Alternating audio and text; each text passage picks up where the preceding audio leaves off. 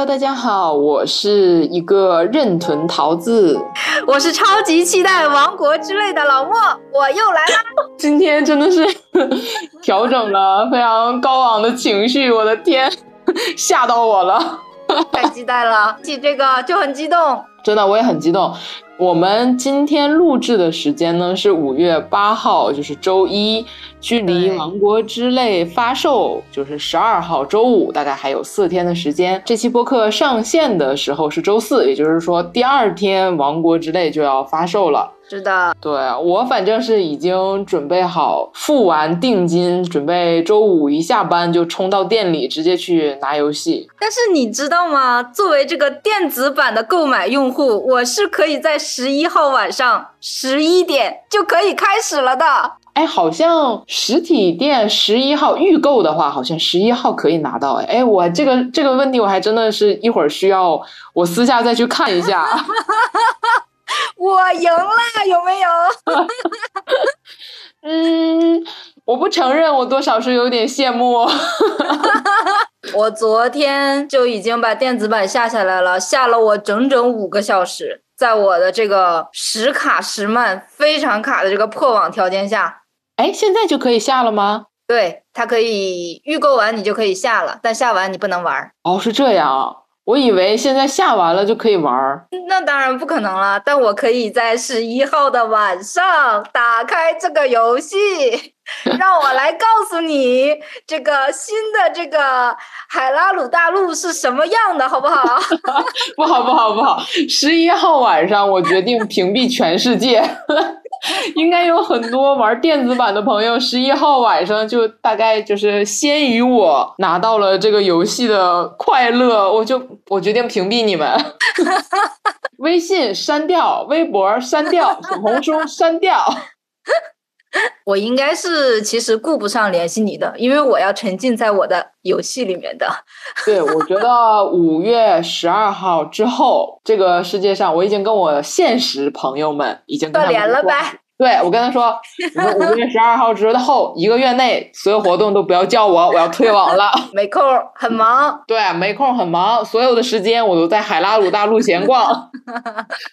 救不救公主咱不一定，反正我一定是在海拉鲁大陆上闲逛。是可以小棍儿戳石头的，好好逛一逛。像对于老莫来讲的话，是从哪一个座？因为我们知道，其实塞尔达已经，其实从他第一作一九八七年。开始已经有很多部作品了嘛？那老莫的话是从哪一部作品开始接触到塞尔达这个游戏呢？呃，其实我觉得我可能是一个不太负责的这个游戏玩家，我不追溯历史，我不知道它原来有这么久的历史，一九八几年吗？比我们还大吗？对它很大，它算是一个游戏的先驱。我第一次受到冲击是说，有之前有刷那种小红书啊什么，有刷到说历史上有哪两件事听起来是在不同年代，但是实际上却是同时发生的。然后其中就有一条是一八八九年啊。我国光绪帝亲政同年，任天堂成立啊！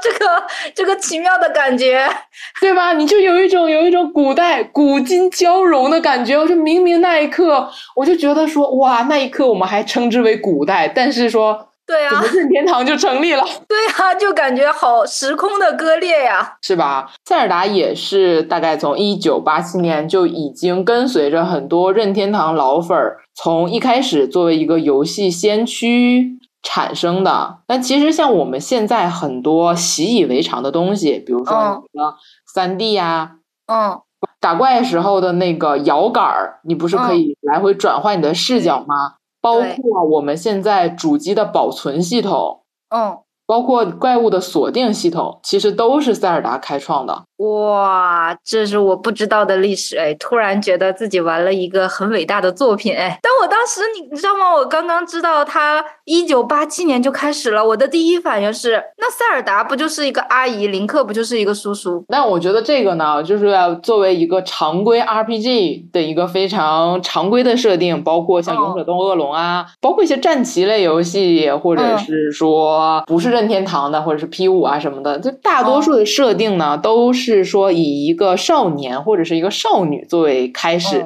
这样的话，是的，对，让你玩家不管是男生还是女生代入感，对，而且它一般的设定呢，也都不是那种嗯。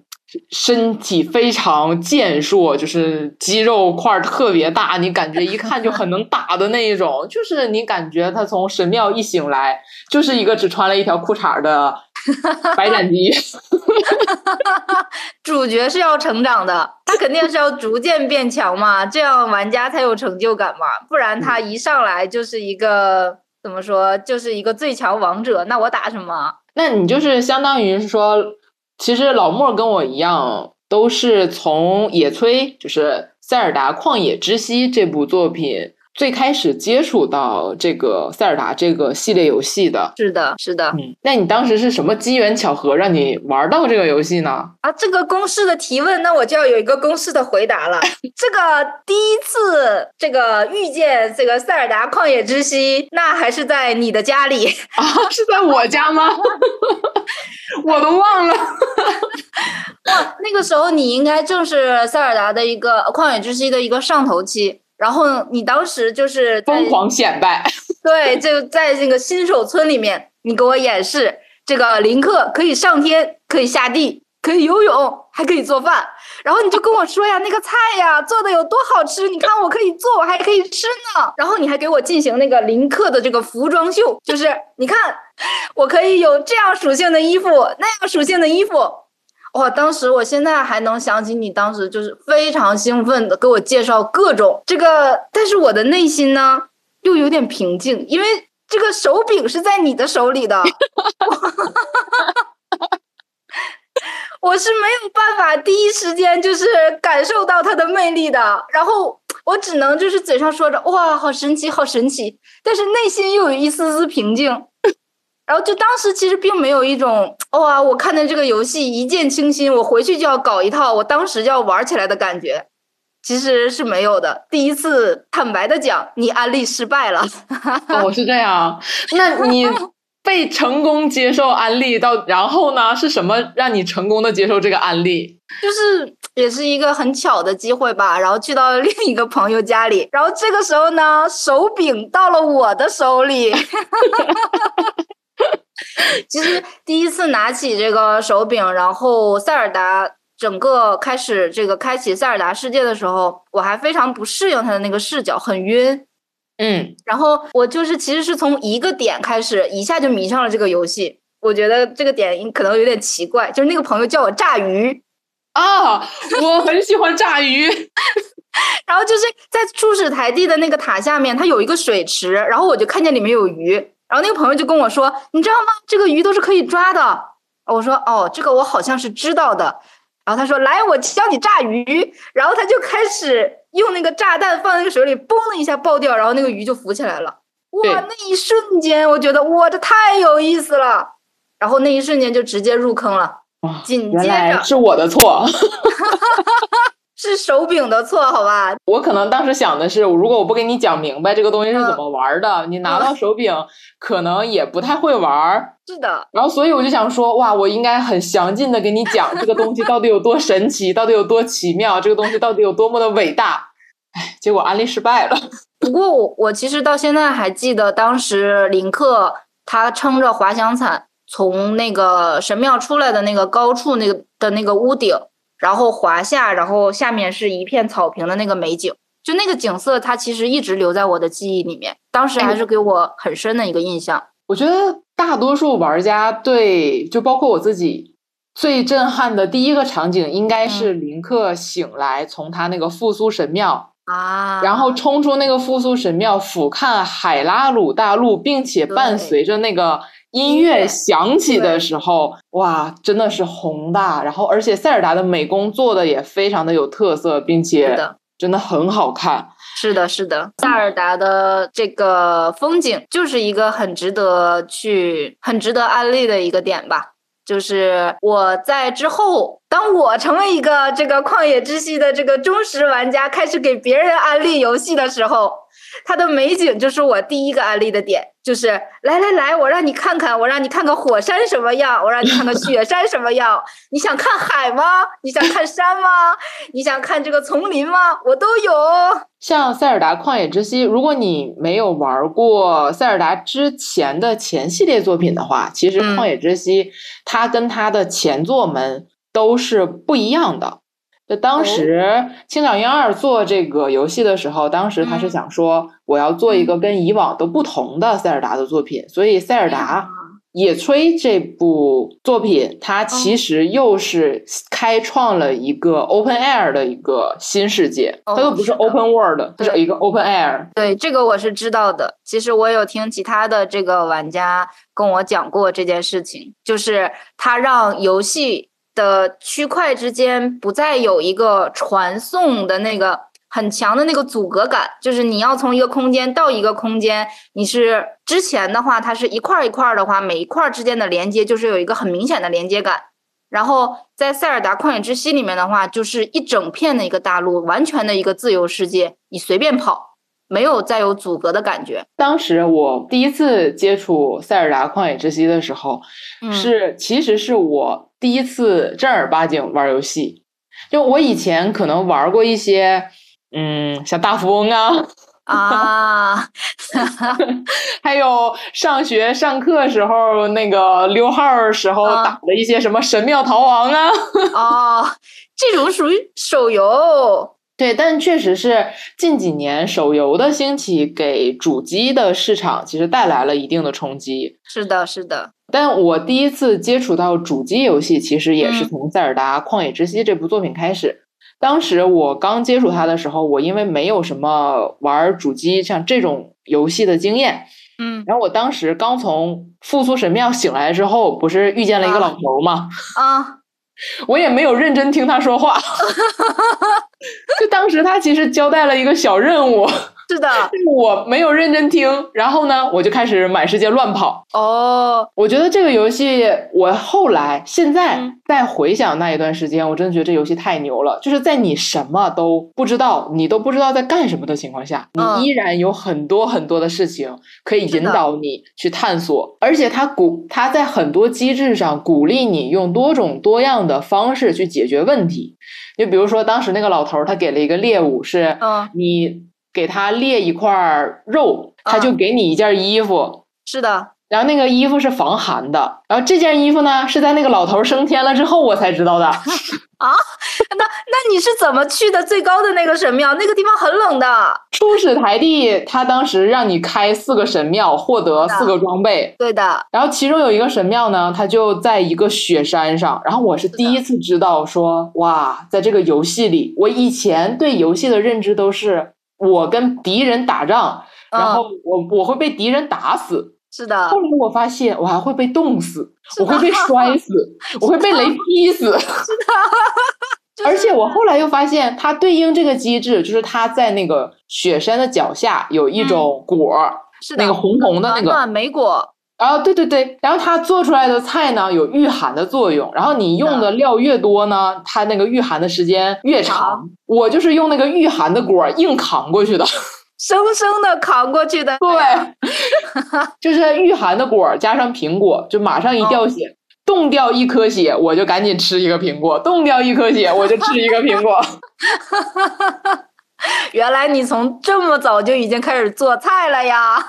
是的，我就做菜的时间非常久，所以我就觉得说，这种机制带给每一个玩家他的回忆，就是他独一无二的，他对这个性太强了。是的，他对这个世界的探索，对这个世界探索出来的一些问题和他要解决的问题的一个解决方法，对于每一个玩家来讲都是独一无二的。这种东西就真的是我可能跟你讲再多，你可能也 get 不到，但一定是你伸手真的坐下来玩这个游戏，你才会发现，哇，真的太妙了。是的，当你成为玩家的时候，这个就是一个共通的感受，他的这个。超强的可容性，超大的发挥空间，不断的就是拓宽这个玩家的一个创造力吧。就是包括比如说像即将出现的续作里面，可能也出现了一些新的玩法，这些有可能就是受到了一部分，其实是受到了这个一里面，玩家超出了这个规则的限定去做的一些新的创造，然后给了续作一些设计的灵感。是的，而且我觉得塞尔达这个游戏，就是你在玩的时候呢，其实它并不怕你剧透。反正这个游戏故事的主线呢，就毫无剧透可言。王子救公主的老套，就是少年 斗把恶人打败了，然后去救公主的一个老套的一个 RPG 故事。对，王子屠恶龙来救公主。对啊，他完全就是不怕你剧透，所以你去网上看各路大神，哇，真的是大家的那个操作呀，我就恨自己少生了一只手的那种感觉。我真的其实确实完全不担心剧透，我到现在还没有救公主呢。艾达，您哪位？我现在是当时我神庙还没开完，我就去救了公主。就正好走到那儿了，我就把她救了，因为那个盖农啊超级好打，这样吗？对，就是现在就是网上各路大神，嗯，最快的速通时间，从初始台地的神庙醒来二十分钟就速通了啊，哦。果然，这个游戏的包容性太强了，可以让两百多个小时的我和二十个二十分钟的大神同玩一个游戏。对，我觉得这就是任天堂的牛的地方，就是它的游戏性实在太强了。就当你硬刚刚不过，你就可以拿炸弹磨死他。是的，这个我真的是太有体会了。我是一个就是从小玩超级玛丽，不能同时向前和向上跳操作的人。就这个对我来说很难哦，横版游戏真的太难了。我打到现在，呃，我的旷野之息可能有两百到三百个小时了吧。然后我到现在其实还不愧零氪时间，就是相当于这个游戏里面最基础的一个主人公的一个操作。嗯，我不会，因为它需要可能闪避加跳再带一个方向，这对我来说臣妾做不到。哦，对，是这样的。我给 如果没有玩过这部游戏的听众解释一下，这部名叫《塞尔达传说》的游戏，主角叫林克。是这样的，我到现在还没有见过塞尔达的真人。就如果你不去救公主的话，他这座里面他是公主叫塞尔达；但是如果你不去救公主的话，塞尔达就是确实不太出现。这个游戏大概就叫一个《林克历险记》吧。对啊，然后林克呢还是个哑巴。啊，对，嗯啊哦，是的。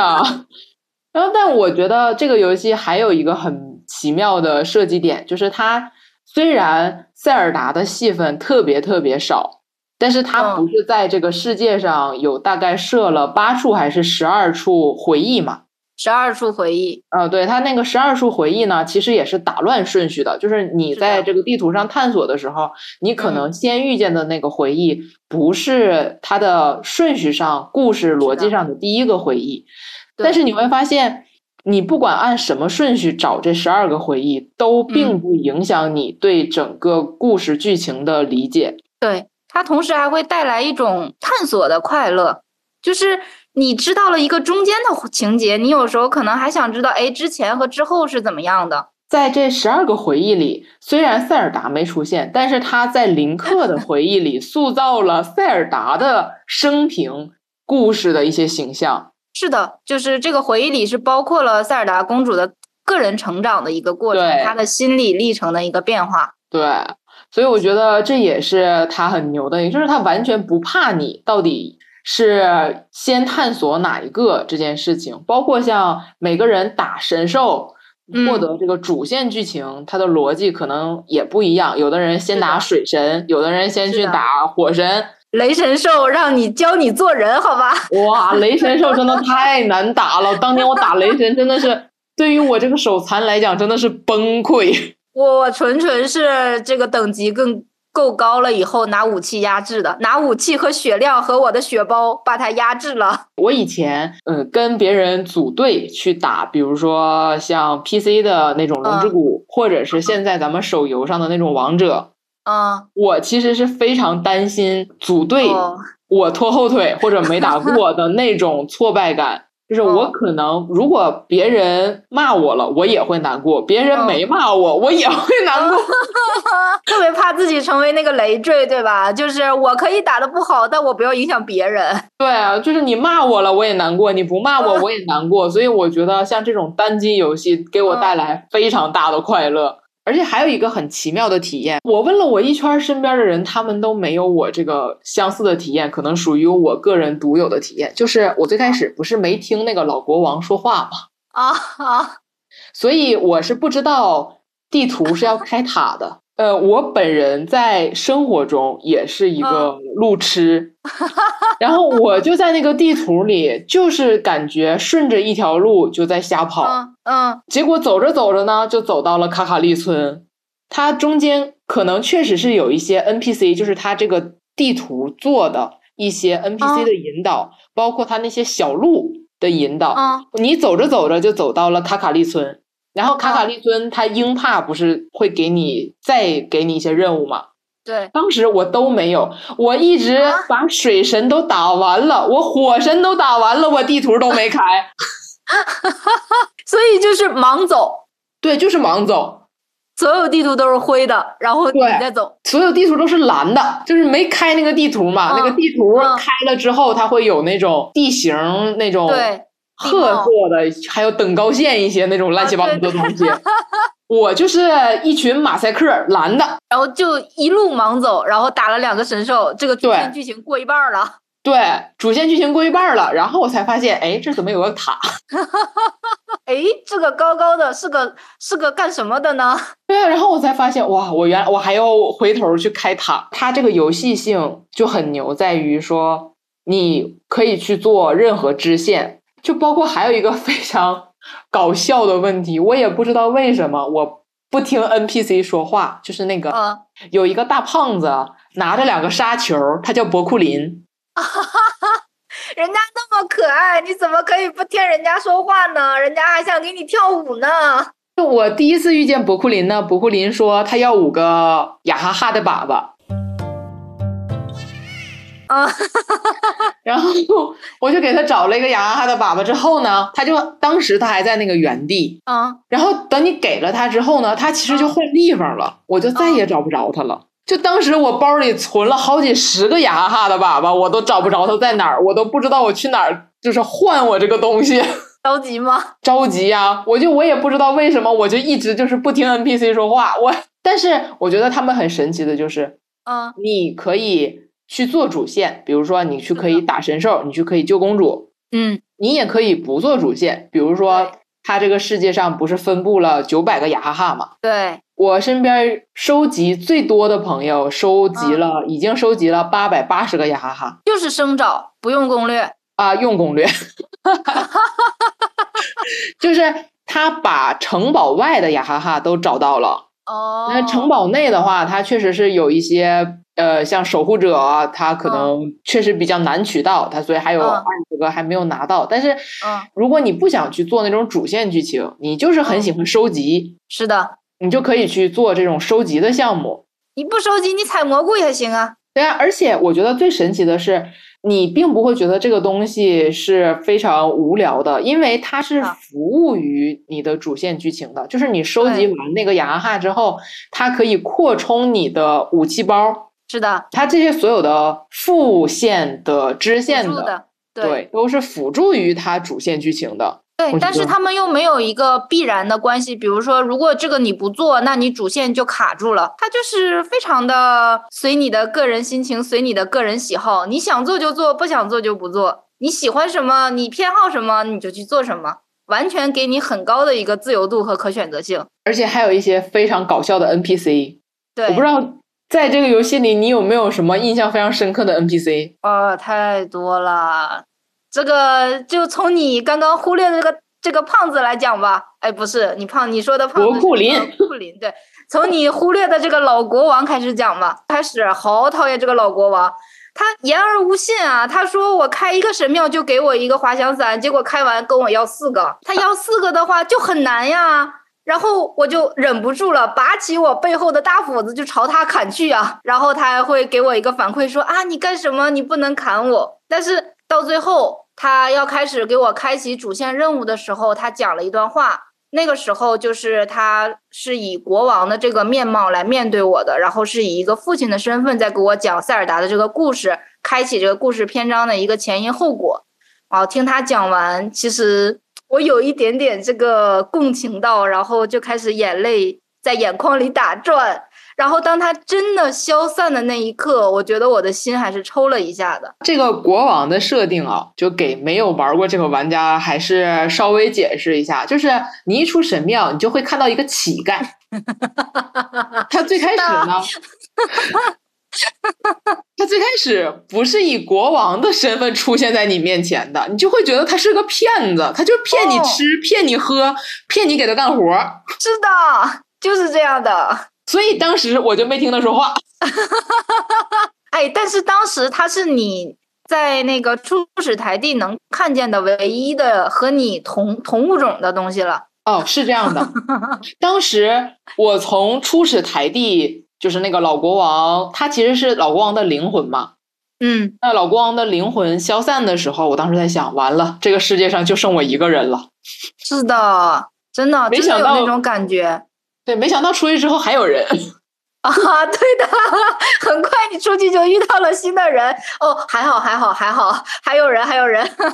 对，当时那个老国王消散的时候，我当时最难过的是，我的天呐，这个世界上就剩我一个人了，他们都在一百年前的那个那场与恶魔战斗的战役中。都死去了，我天，我太可怜了，我好孤单，我好寂寞。然后马上飞下去之后，我天呐，一堆人。所以这个强大的生物还是在一百年后繁衍生息了，对吧？就是和怪物共存。你这个印象深刻的人实在是太正常了。我给你讲一个我非常印象深刻，就是卡卡利村有一个支线任务，是让你帮那个一个村民找咕咕鸡啊。这个也印象很深刻呀，这个我的咕咕鸡。对，然后这个咕咕鸡呢，当时我不知道你有没有碰到这种情况，当时我的那个咕咕鸡呢，飞进了那个村里的一个梅花园里。哦，有的，有的，有的。然后我当时进去，你就会挨骂。对，然后我一进去，我就会挨骂。那个梅园的老头呢，他就说不让我进去，而且他那个系统呢，就会自动把我。弹出来，是的，他就不让我进去拿那只鸡，就那种你看得见摸不着的那种心情，真的是太难过了。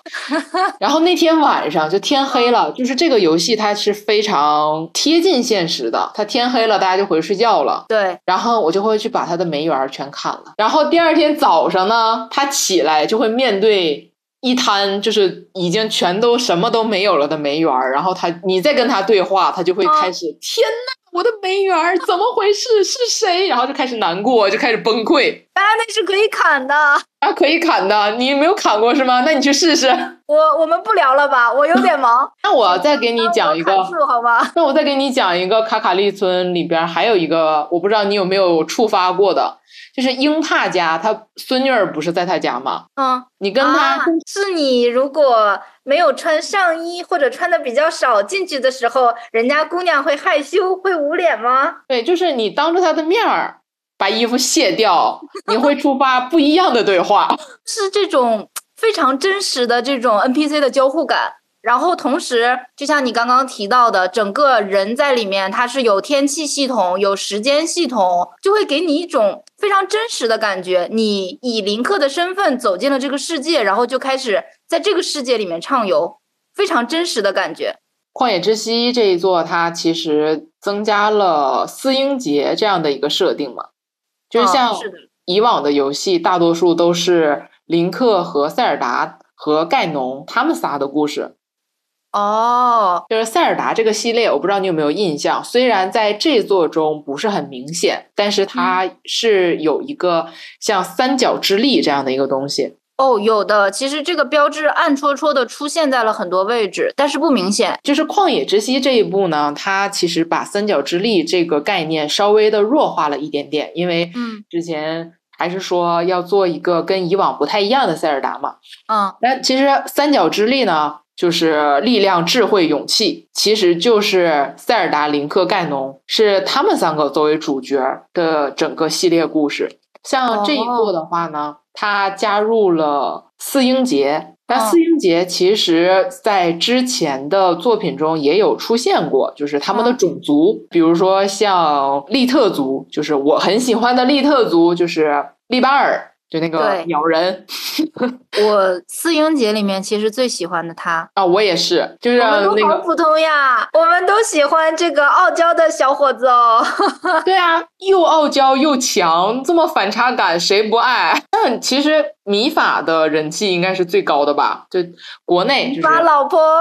对，国内的话，米法的人气真的非常高。然后像利特族的话，它其实最开始出现的话是在塞尔达之前。前有一部作品叫《风之律动》，也称为《风之杖》。这部游戏里，它就已经出现过这种种种族，包括像格鲁德族，就是雷神。对他之前相关的，包括像呃米法。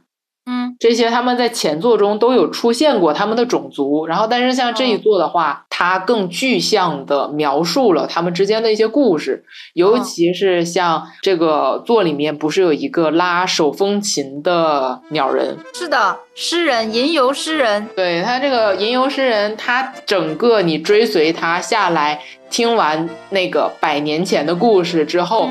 哦，我当时拿到那个一百年前的那个照片的时候，哦，你没有拿到吗？是的，我所有神庙都开了，他为什么没有给我？因为他的那个支线任务不是触发神庙才给你哦，那你的支线任务还没有做完哦。哦，是的，是的，我的我的旷野之息虽然二已经出了，但我的旷野之息还能再玩一百年。我是把所有的支线任务全部都清了。哇！我给你稍微小小的剧透一下，就是你一直追随这个吟游诗人，把他这个吟游诗人的几个支线任务做完之后，他会给你讲一段一百年前斯英杰、林克和塞尔达一起奋起跟盖农抵抗的一小段故事，然后会给你一张斯英杰。塞尔达和林克他们的一张合照，然后那张照片你可以把它挂在家里啊。我们不聊了吧，我有点忙。林克的家你应该有做吧？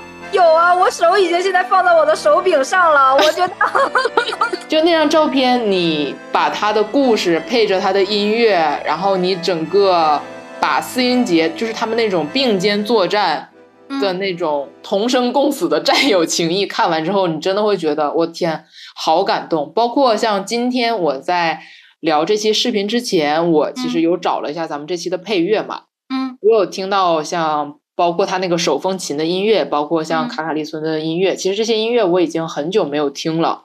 但是当我在听他们这些配乐响起的时候，我是真的觉得我一瞬间又被带回到了当时那个。非常短暂、宁静，但是又很长久、孤独的那个夜晚的那种感觉。是的，是的，就是你并肩作战的伙伴都在百年前牺牲了。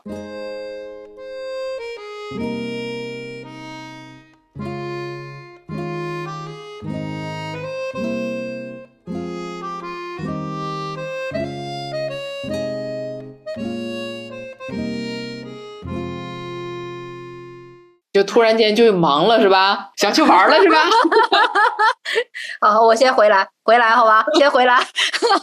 这个就给你留一个小小的点，你在十一号到之前，你还可以再简单的玩一下。我每次都有认真的听这个鸟人唱歌，可能我没有做全，所以他还没有给我这张照片。这个鸟人给你讲一个，是我看那个像大师之书啊这些，就是额外的资讯看到的，就是这个鸟人呢，完了，你一直叫人鸟人好像不太礼貌。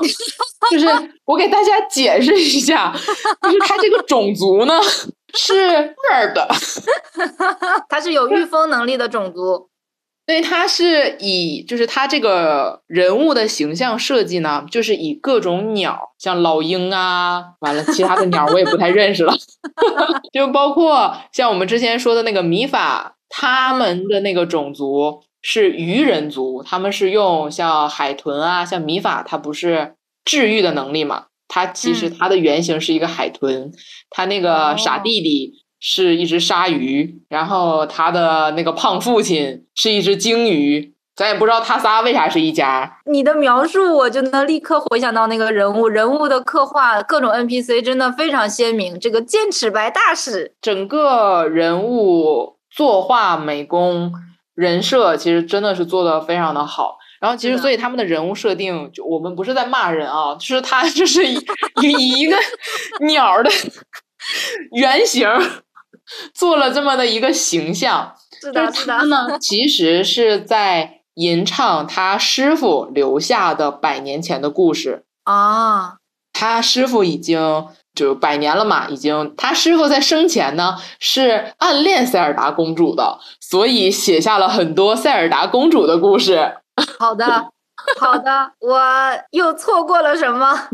因为有一些他这个整个故事的细节，你可能是真的要去看他作者呃开发团队他们当时是怎么想的，然后到底是可能在几百稿中敲定了最后一稿，他们到底当时是怎么做的，你才能完全的理解说哦，这个当时原来还有这么多细节在这里。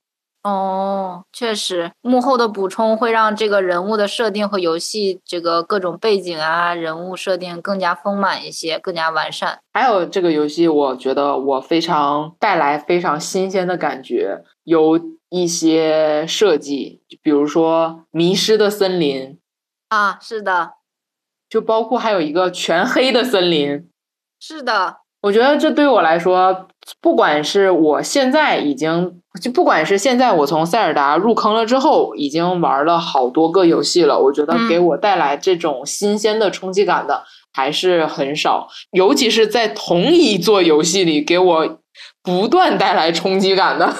是的，就是你闲来无事打开游戏随便逛逛，也许就有新的彩蛋。我有一段时间。每天工作结束回来，可能睡前半个小时就会打开塞尔达，然后找到两个雅哈哈，我就开心的、满足的去睡觉了，度过了这样一段时光。我也是，我大概一八年那个时候比较忙的时候，那个时候大概每天可能加班到十一点多哦，那个时候也年轻，也还熬得动夜。然后那个时候呢，我就觉得说，回到床上我一定要。稍微打一会儿，打一个小时左右，我觉得说非常的放松，给我带来一些非常享受的我个人的一些探索的一些时间。是的，就是它满足了你看美景，坐在床上游览世界。周游世界的感觉，尤其是像塞尔达，它非常奇妙，就是它完全你玩这个游戏的时候，你是没有那种打工感觉的。是的，就现在我偶尔摸鱼的时候，可能玩一些手游，就是最近非常非常火的一些 合成类的游戏。嗯，我真的。哎呀，这么说，每天二十个任务，请你排排做好吧。如果你不做，你就缺素材。对，我真的觉得那种游戏，我可能也就只是说我摸鱼这十分钟我玩一下，我真的没有办法用它做太多的摸鱼，我就累了。特别任务性太强了，对我就觉得说，我靠，十分钟之前我在打工，这十分钟之内我还在打工。你在给游戏打工。像老任之前一直有一个 slogan。让我们觉得我们比实际的我们还年轻。老任就是把我们当孩子一样宠，他其实就大概有这样的一个 slogan。我觉得他确实是做到了。确实，你在这个世界里面，在旷野之息的世界里面，你不断的探索，不知疲惫，你感觉不到就是时间在流逝，你在变老。对啊，而且还有一些非常新奇的体验，像我们之前玩，比如说。虽然没有玩过两把，但是之前多多少少会接触到一些，比如说非常非常传统的小的时候玩的一些，比如说像《仙剑一》呀啊啊，《龙之谷》啊，哦，这种游戏是多多少少会有一点接触。像相当于你一上来，他会先赋予你一把武器，刀啊、剑啊、弓啊、炮啊之类的，然后你在不断的升级或者是更新你的武器。像塞尔达这个。你就是满地乱捡。我第一次发现树杈也是可以打人的。是的，而且你坏了的树杈，你最开始都不舍得扔的。是的，我最开始连树杈我都不舍得扔。然后后来你就会发现，所有的武器它都是有这个耗损度的，它坏掉了你换把新的就好了，旧的不去，新的不来。对，我觉得这个一点也是我后来看到听到的，它相当于是植入了一个武器损坏系统，就是对。它没有开那种武器店，是的，就是他更加强调了你的探索，是的，他给你的探索提供了无限的资源。哪怕是树杈也好，或者嗯。是你去抢敌人的兵器也好，是的，呃，你用什么方式，包括一些生锈的兵器也好，不知道你有没有火山地区有那个八爪投石怪，是的，它不是那个八爪投石怪的攻击方式，不是先吸气然后再吐出来东西吗？是的，火山地区的八爪投石怪，它是火属性的，就是它每个地区它的怪物的属性也是不一样的。它吸气的时候，你把你生锈的兵器扔过去，它就会吞进去，然后会给你练了一个新的，再给你吐出来。就是章鱼脱锈机。对我就觉得说，哇，这些太细节了。你有没有在刚刚也提到了火山嘛？然后之间之前也提到过迷雾森林，在整个旷野之息这个海拉鲁大地上，你还记得就是有没有那样一个瞬间，或者是哪一个场景让你觉得那个景色特别治愈当下的你，让你印象比较深刻的那个瞬间？哇，我觉得那太多了，我一下甚至都选不出来哪一哪些能够排到前三。我觉得有一个，我不知道你有没有发展伊始村。有我伊始村最后不是办了一个婚礼吗？哦，这个我还没有哎。你怎么没有的东西这么多？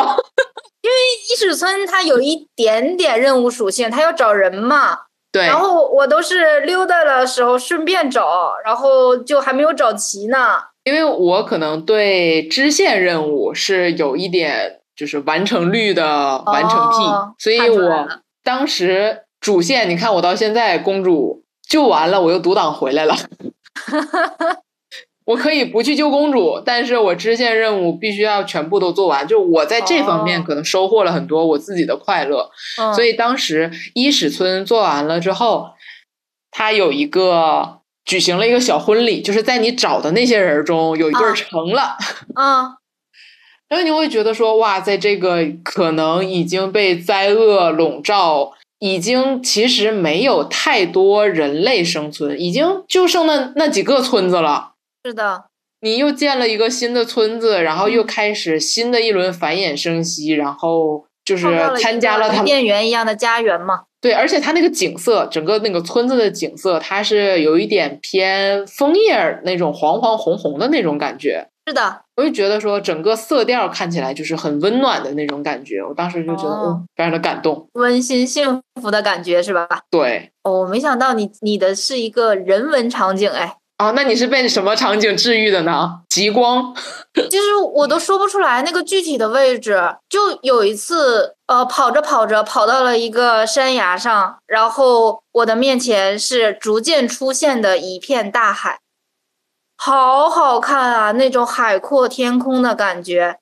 我就坐在那儿，我就站在那儿，他不让我坐哈，我就站在那儿，从白天待到了黑夜，又待到了白天，看了它整个这样一个海边，随着这种时间变化的一个过程，好好看哦。对，我觉得它的整个场景变化做的是非常细的。是的，我我这一天去不了海边，我看不了大海的日落，我可以在塞尔达旷野之息里面看到的。就我发现，我玩游戏是会经常被它里边的一些人文的点感动的。就稍微跑一点题，像我们玩塞尔达后，我之前还有玩过，比如说像折纸马里奥。我当时玩折纸马里奥的时候，它其中有一个角色叫炸弹兵，然后他呢，相当于也是为了主线任务，当时他们一群人被压在了落石下边，然后啊他是一颗炸弹吧，炸弹哦兵，他就相当于是牺牲了自己，救了大家。对呀啊，我就觉得说，虽然你这样听起来好像是一个很老套的剧情，但是你在整个游戏世界里，这个人已经陪你可能走了二十个小时了，他就是你的伙伴了。他还带刀子，就是他，哦你走着走着，他的那个主线剧情里还会偶然的说，哎，这个地方，哎，这个东西炸弹兵很喜欢吃，哦哦，你就会觉得说，哦，天，刀死我算了。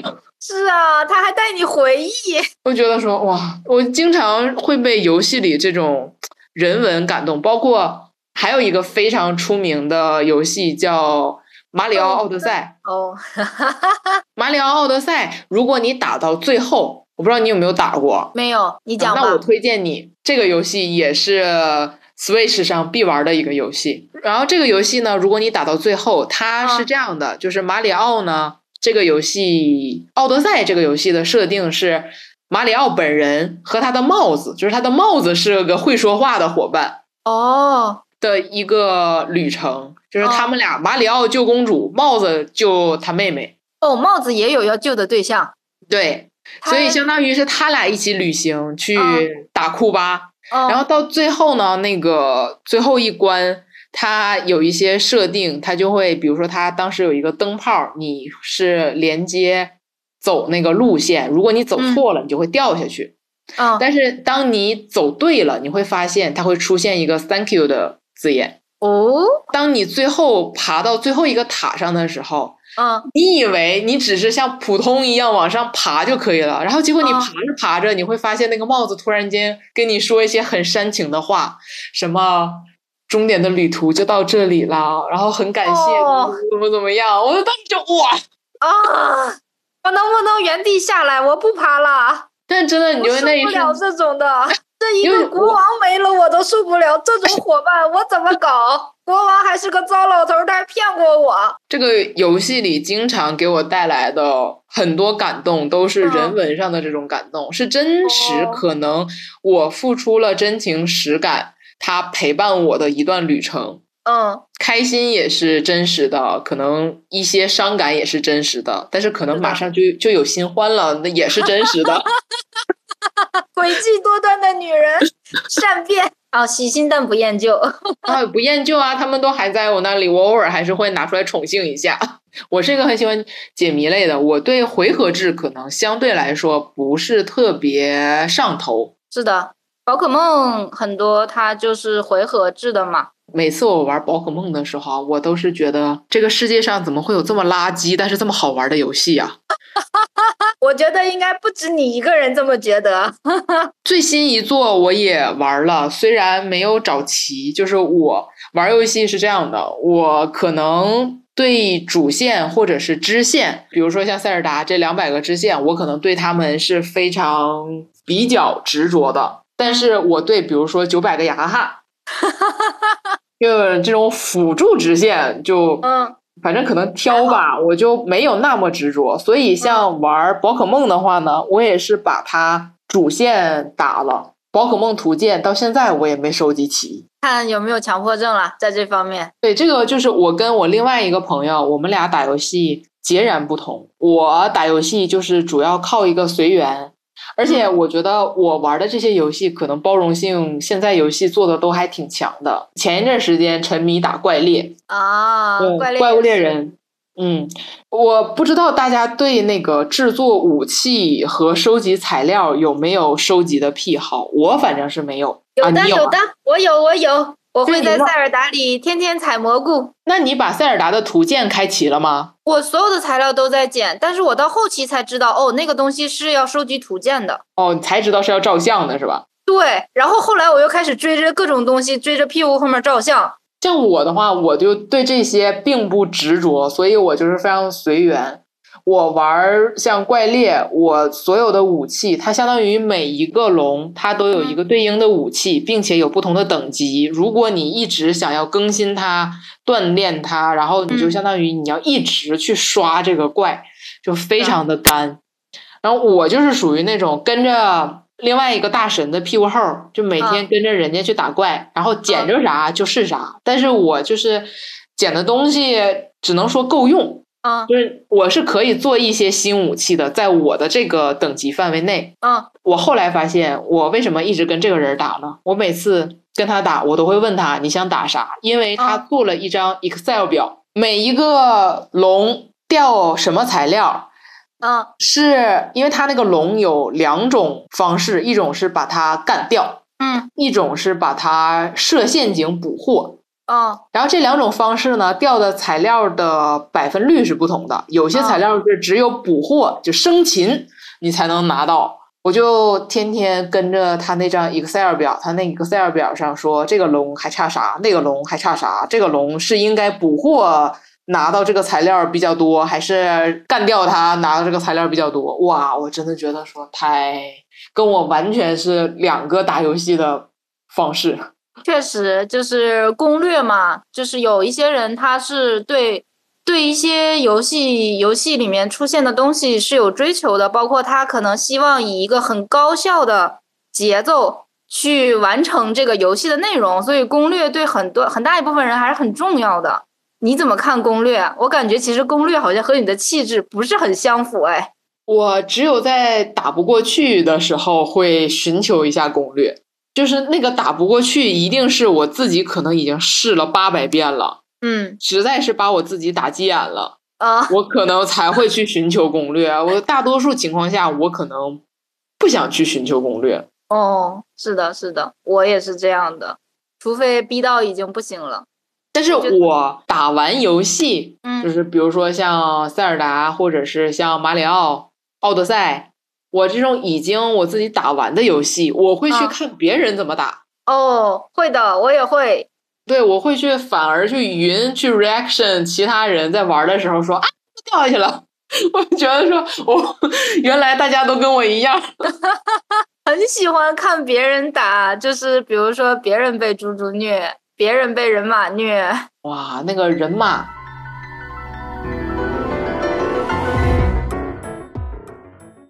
人马真的是，你有没有玩大师模式？嗯，我没有，我不敢，我一个手残，我买了放在那儿了。哎，我也买了，我放在那儿了，就是稍微打了一点点，实在是打不过，教你做人吗？太难了。你捡树枝儿的时候就已经碰见人马了，我这个手残真的太难了。我觉得你已经不手残了，我我才是真的，而且我心理素素质在战斗过程中巨差，所以我现在打猪猪都是一个人拿炸弹扔二十分钟炸弹，炸死一窝猪猪。这就是可能是我一晚上十分钟看景儿，另十分钟采蘑菇，二十分钟炸一窝猪猪。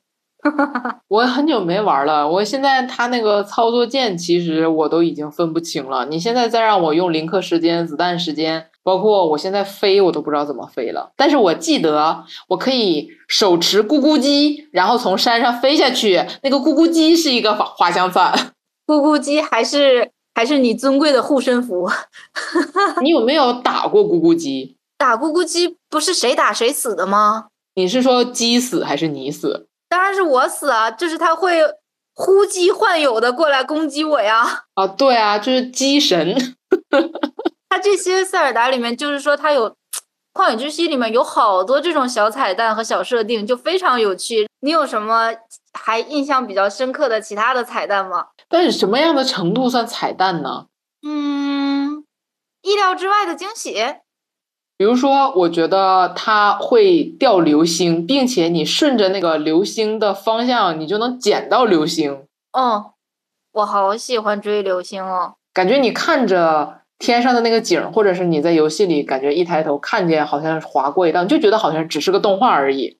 嗯，然后，但是你在这个游戏，你就会觉得哇，原来真的能捡到东西，甚至还能捡到一些装备。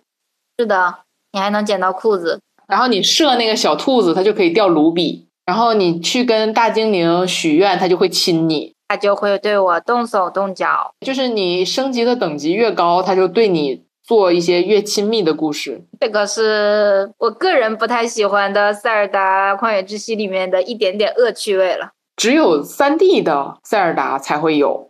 我觉得虽然我们已经聊了这么久了，但是还有好多旷野之息里面的点，我们我们还没有聊到，就感觉它这个宏大的世界，我们真的很难在一期节目里面给它聊完，把这个东西，我真的是恨不得把它像你当初安利给我一样，我恨不得把把它安利给每一个听众，真的是。真的，我觉得如果你拥有一台 NS，拥有一台 Nintendo Switch，塞尔达这个游戏就是你一定一定一定要玩的。塞尔达是我买 NS 的理由。对，大家都说买塞尔达送 Switch 嘛，是这样的，是因为很多我身边很多朋友，他买游戏机可能是为了他们家两口子一起玩一些互动游戏啊，嗯，或者是当年那个健身环特别火的时候，好多人说想在家之前疫情的时候运动一下呀之类的。嗯但是很多人他可能就没有考虑像塞尔达这种动作类游戏，他可能觉得